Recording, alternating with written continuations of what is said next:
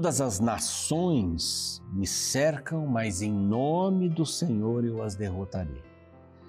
Cer Cercaram-me, digo melhor, por todos os lados, mas em nome do Senhor eu as derrotarei. Salmos 118, 10 e 11. O que isso significa? Que há tanta coisa ao meu redor. Hoje, né, nós não temos uma nação contra a gente hoje, graças a Deus, mas há tanta coisa ao nosso redor, há tantos inimigos ao nosso redor, mas em nome do Senhor, não em meu nome, não com a minha força, não com o meu poder, eles serão derrotados.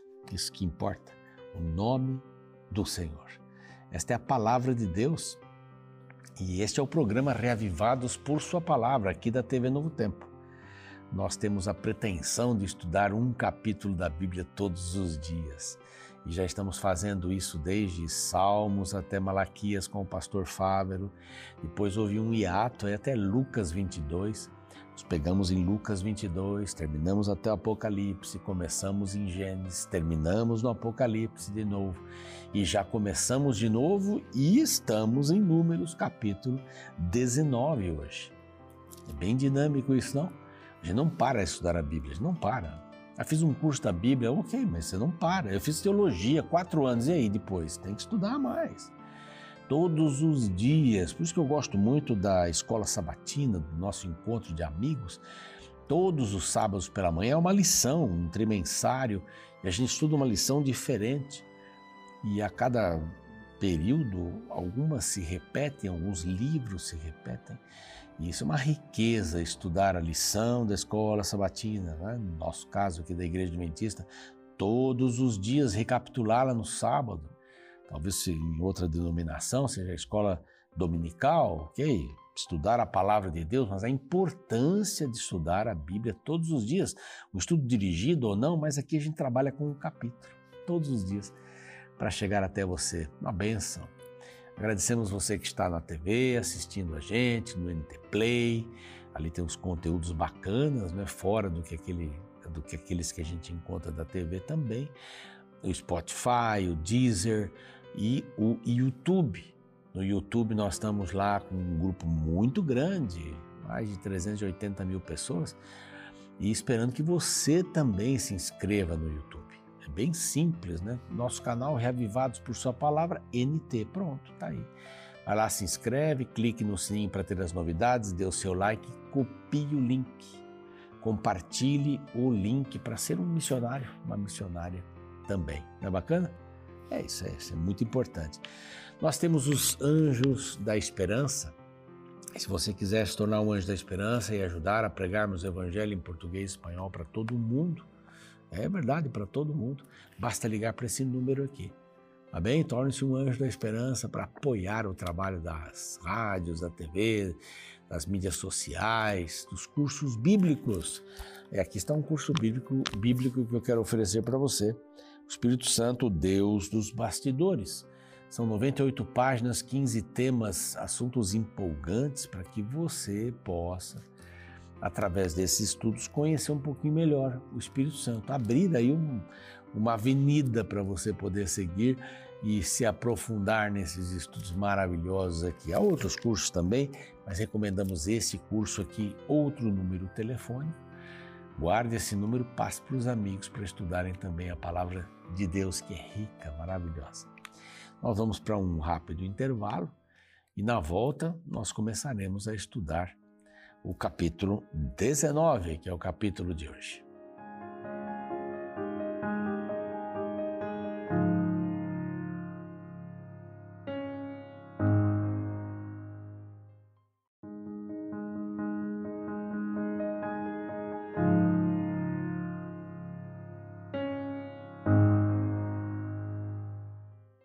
Muito bem, estamos de volta com o programa Reavivados por Sua Palavra aqui da TV Novo Tempo.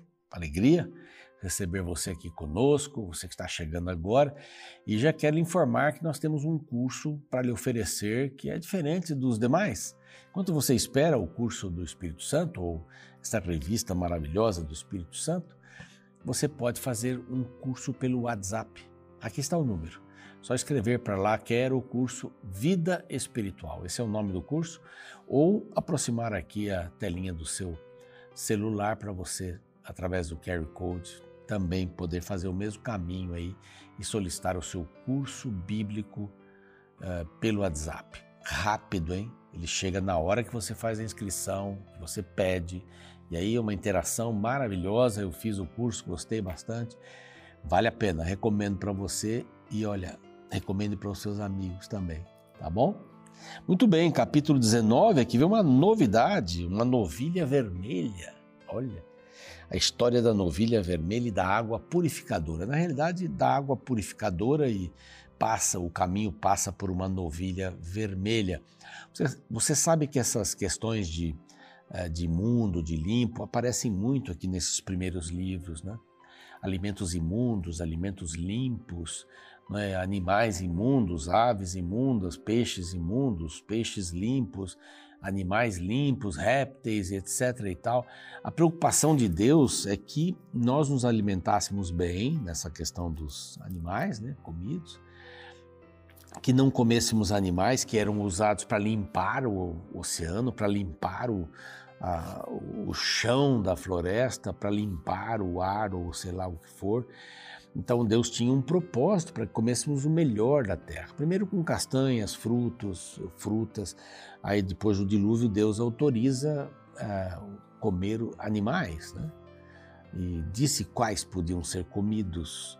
E até hoje isso se segue e a gente sabe quais são os melhores né, nesse sentido. Mas também tinha a questão de ser imundo ou limpo, eh, as doenças, né? Imagine quantas doenças o povo de Israel trouxe do Egito. Muitas doenças. Eu ouvi uma médica numa explanação há um tempo atrás, e ela disse que a média da idade de vida dos egípcios era de 30 a 40 anos. Isso é muito pouco, não? Imagine as porcarias que esse povo comia. Né? Israel pegou tudo isso. Israel pegou todas estas coisas, embora tenha dito ali, ah, gostamos dos melões, gostamos dos outros frutos, da cebola e etc. Mas eles iam comer muita porcaria, muita porcaria. E Deus então instituiu, olha, não comam porcarias. Outra coisa, não toquem em animais mortos. Vocês poderão transmitir algum tipo de, sei lá, bactéria ou vírus, não sei como chamar aqui exatamente, mas que você pegou ali do animal, você não sabe, não, não pegue, não coma animais mortos assim, de jeito nenhum. Não toque numa pessoa morta, imagine, sei lá o que ela morreu, e essas pessoas não, hoje têm dificuldade para diagnosticar algumas coisas, imagina aquele tempo, não é?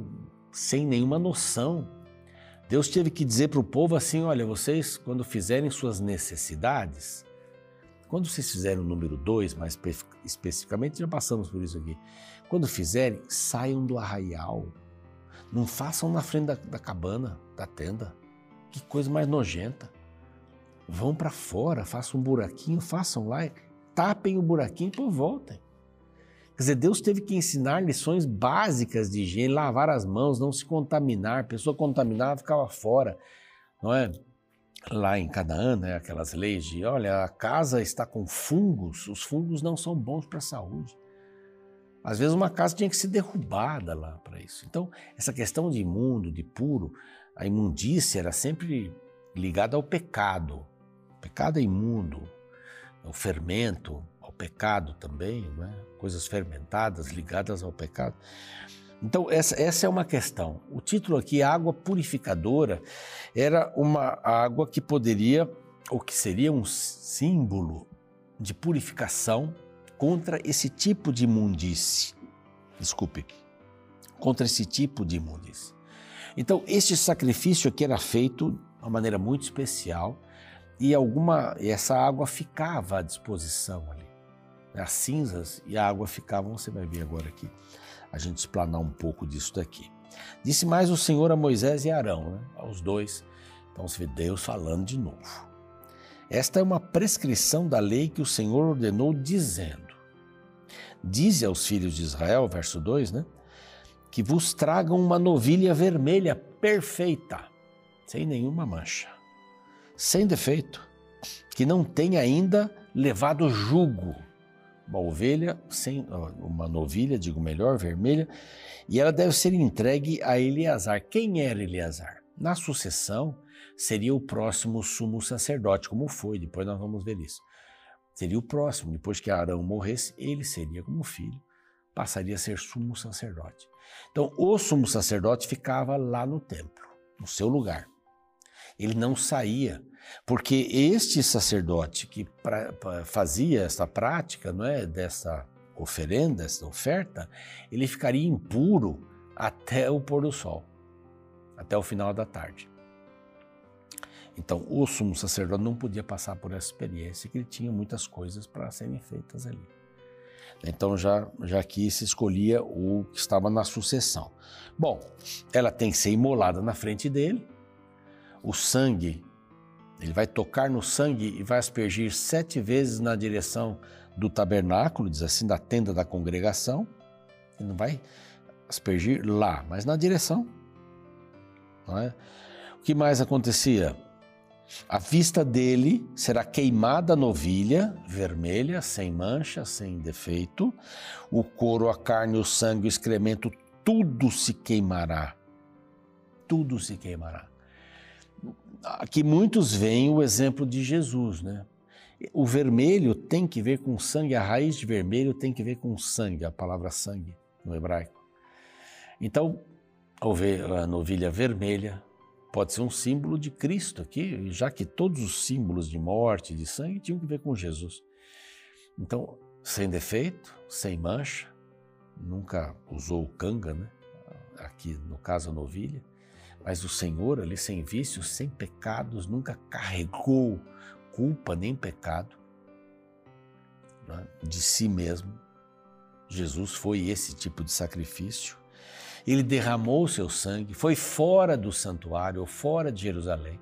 Jesus morreu fora de Jerusalém, onde viviam os pecadores, né? onde passavam os pecadores. E ali fora, a congregação acompanhando, então era sacrificado e queimava tudo, em todo sentido. O sacerdote, tomando pau de cedro, isopo, estofo, camesim, os lançará no meio do fogo que queima a novilha.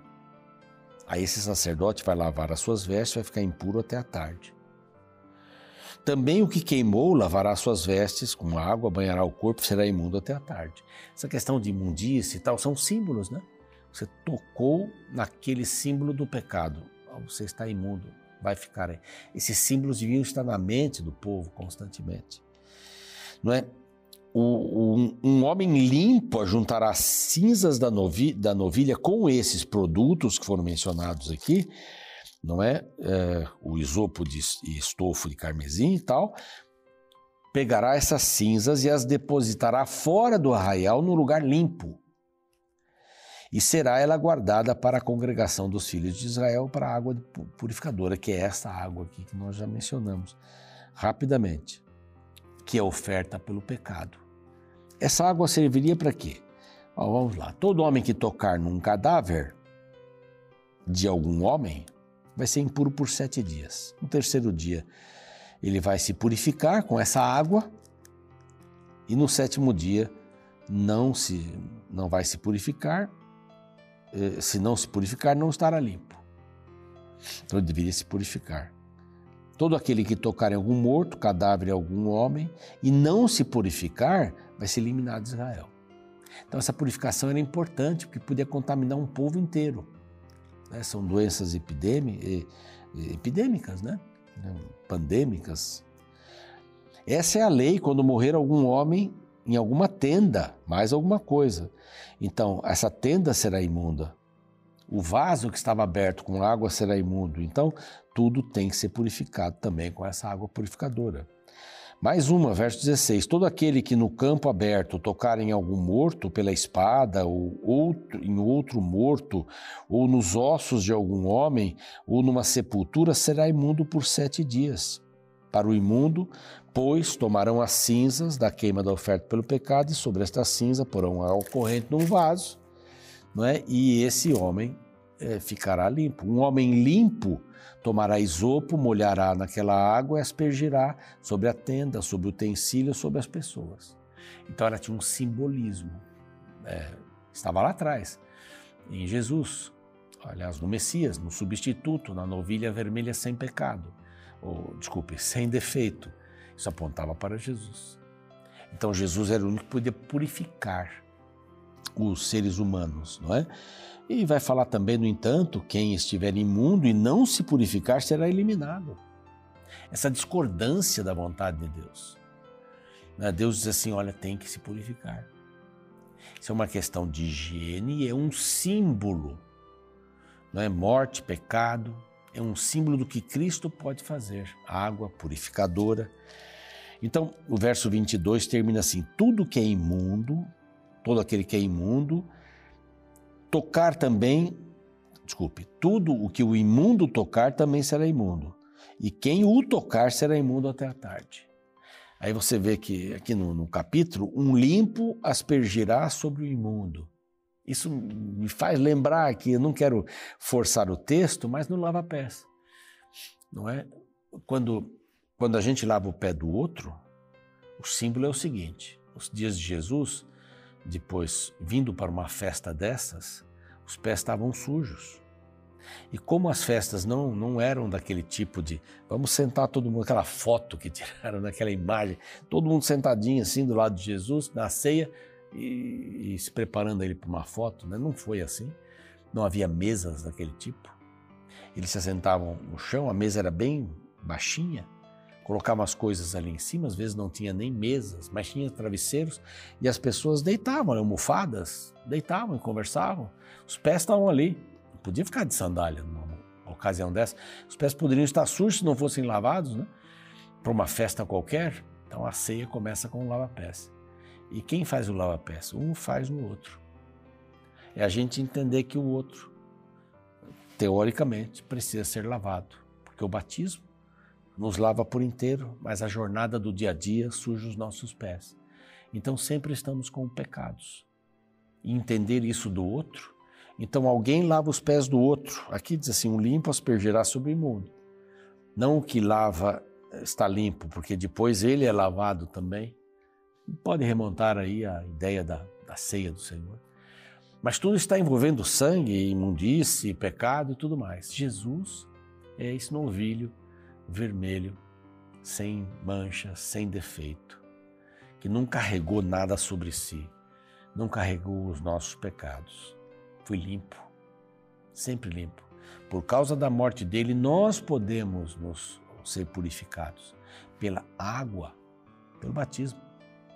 Mas não é o batismo, não é a água, mas pela atitude do batismo, desejarmos sermos lavados pelo sangue de Jesus. É? Tudo isso tem um significado bonito e tudo isso acaba na cruz. Esse é o sentido. Tudo isso acaba na cruz. Tudo isso acaba na ceia e na cruz. Hoje nós repetimos a ceia, hoje nós amamos a cruz e precisamos morrer nela também. Esse é o nosso desafio. Você topa aceitar esse desafio de morrer na cruz de Cristo? É, tem um lugar para nós. Cristo morreu num lado, outro lugar, o outro lado é meu, é seu. Vamos orar? Pai querido, pedimos a, a, ao Senhor a bênção da compreensão desse assunto tão profundo. Essa ilustração da morte de Cristo, ilustração da ceia, do batismo, apontavam para esses elementos tão importantes de purificação, de tirar a imundície do coração, de não tocar no pecado, que o Senhor possa lavar o nosso coração agora em Cristo Jesus. Que o Senhor possa purificar a nossa mente com o sangue derramado lá na cruz. Porque é através desse sangue que nós podemos ter salvação hoje, agora. E se alguém precisa disso, que peça nesse instante. Em nome de Jesus te agradecemos. Amém.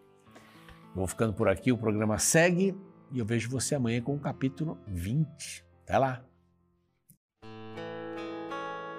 Alguns meses atrás, fui convidado para almoçar na casa de uns amigos em um dia de domingo. Enquanto a dona da casa preparava a mesa, o pai gritou da sala chamando sua filha, avisando que o almoço já estava pronto.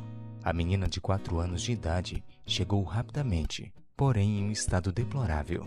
Do lado da casa tinha uma poça de lama suja que havia se acumulado por causa da chuva, e aproveitando que os pais estavam distraídos preparando a mesa, ela se jogou naquela água suja e contaminada e ali brincou durante vários minutos.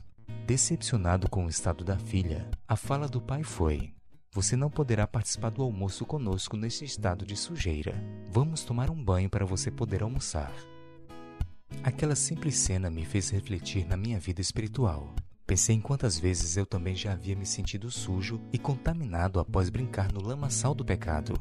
E semelhante ao caso daquela menina, tal comportamento estava me excluindo da presença do meu Pai Celestial. Alguma vez você já se sentiu sujo por causa do pecado? Já sentiu nojo de você mesmo? Saiba que a Bíblia, ao se referir ao pecado, usa o termo contaminação. Segundo a palavra de Deus, todo pecador é alguém que está contaminado e que necessita passar pela purificação. No Antigo Testamento, diversos rituais representavam o desejo divino de purificar o pecador. Por exemplo, no capítulo 19 do livro de Números, no verso 19, lemos: O limpo aspergirá sobre o imundo ao terceiro e sétimo dia, purificá-lo-á ao sétimo dia. E aquele que era imundo lavará as suas vestes e se banhará na água, e à tarde será limpo. Os rituais de purificação do Antigo Testamento simbolizavam a libertação das impurezas causadas pelas imundícias de pecado. E o interessante é que nem todos eles deixaram de existir. No Novo Testamento encontramos o ritual do batismo, no qual a pessoa é mergulhada na água, representando a purificação de seus pecados. Não sei se você já é batizado, mas se você ainda não passou por esta experiência, ela pode ser libertadora para você. Porém, se você já foi batizado, mas ainda continua se sujando com hábitos pecaminosos, saiba que o perdão de Deus não está restrito ao tanque batismal. Se você se aproximar dele, ele vai te purificar e vai te convidar para o grande banquete preparado nas mansões celestiais.